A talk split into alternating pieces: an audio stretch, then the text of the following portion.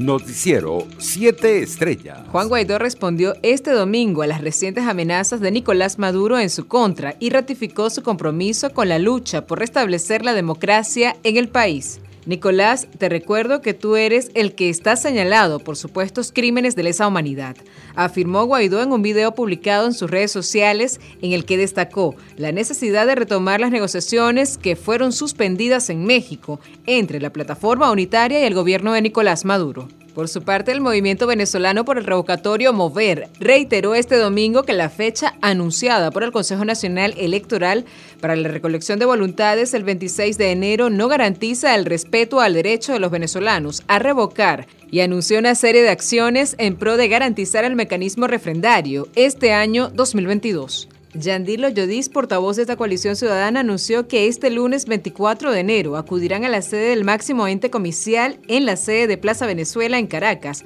para consignar un documento exigiendo un cronograma justo y que rectifiquen el anuncio que no permite al pueblo venezolano revocar el mandato de Maduro. En Táchira, funcionarios del Cuerpo de Investigaciones Científicas Penales y Criminalísticas 6CPC de San Cristóbal detuvieron a dos disidentes del décimo frente de las autodenominadas FARC que se recuperaban de heridas sufridas en combate con la Fuerza Armada Nacional Bolivariana. La prensa local reseñó que los hombres fueron detenidos en una vivienda del sector San Francisco, antigua vía al llano, en la zona de la cuesta del Trapiche, donde se encontraban ocultos, junto a otras dos personas, al parecer integrantes de la misma organización irregular. Por su parte, el dirigente de Voluntad Popular en Estados Unidos, Carlos Vecchio, informó que el cuerpo de la menor venezolana de 7 años de edad, Virginia Lugo Mayor, quien murió ahogada en días pasados al intentar cruzar el Río Grande para llegar a Estados Unidos con su madre, será enterrada en territorio norteamericano. Vecchio explicó en sus redes sociales que hubo un trabajo de coordinación con las autoridades mexicanas y estadounidenses para concretar el traslado del cadáver de la menor. Internacionales. La OTAN está enviando más barcos y aviones al flanco oriental de la alianza para mejorar la disuasión y la defensa en esa zona y sus fuerzas se están poniendo en estado de alerta, indicó este lunes la organización ante el incremento de la tensión por la concentración militar rusa junto a la frontera de Ucrania y la posible intervención militar de Moscú en la antigua República Soviética. La OTAN precisó hoy en un comunicado que los aliados están poniendo sus fuerzas en estado de alerta y enviando barcos y aviones de combate adicionales a los despliegues de la OTAN en Europa Oriental, reforzando la disuasión y la defensa aliada mientras Rusia continúa en su acumulación militar en y alrededor de Ucrania. En otras noticias, Colombia acogerá entre el 26 y el 28 de enero tres cumbres de organizaciones regionales, las de la Alianza del Pacífico, las del ProSur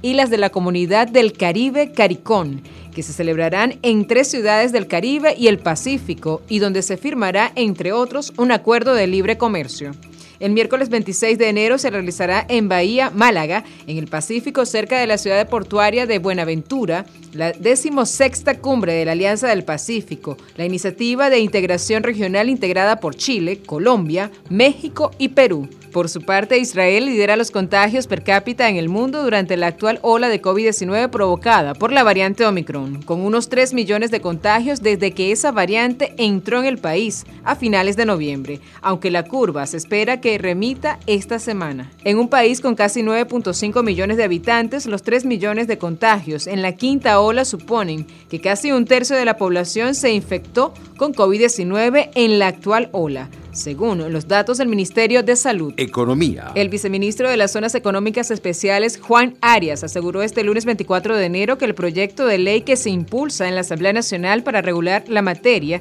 es muy robusto y cuenta con el apoyo de varios sectores que colaboraron en su redacción. En entrevista concedida a Venezolana de Televisión, Arias se mostró convencido que el dinero que se invierta desde lo interno para fomentar la iniciativa atraerá la participación de capitales extranjeros en Venezuela. Deportes. La belga Alison Van Uitband anunció este domingo que dio positivo por COVID-19 tras su eliminación en el Abierto de Australia, convirtiéndose en la segunda jugadora tras el francés Hugo Humbert en verse afectada por la pandemia. Eliminada el miércoles por la china Wang Yan en individuales y en dobles, al día siguiente Alison Van Uitband anunció en Instagram que el test que le habían realizado para regresar a Bélgica dio positivo. Noticiero 7 Estrellas.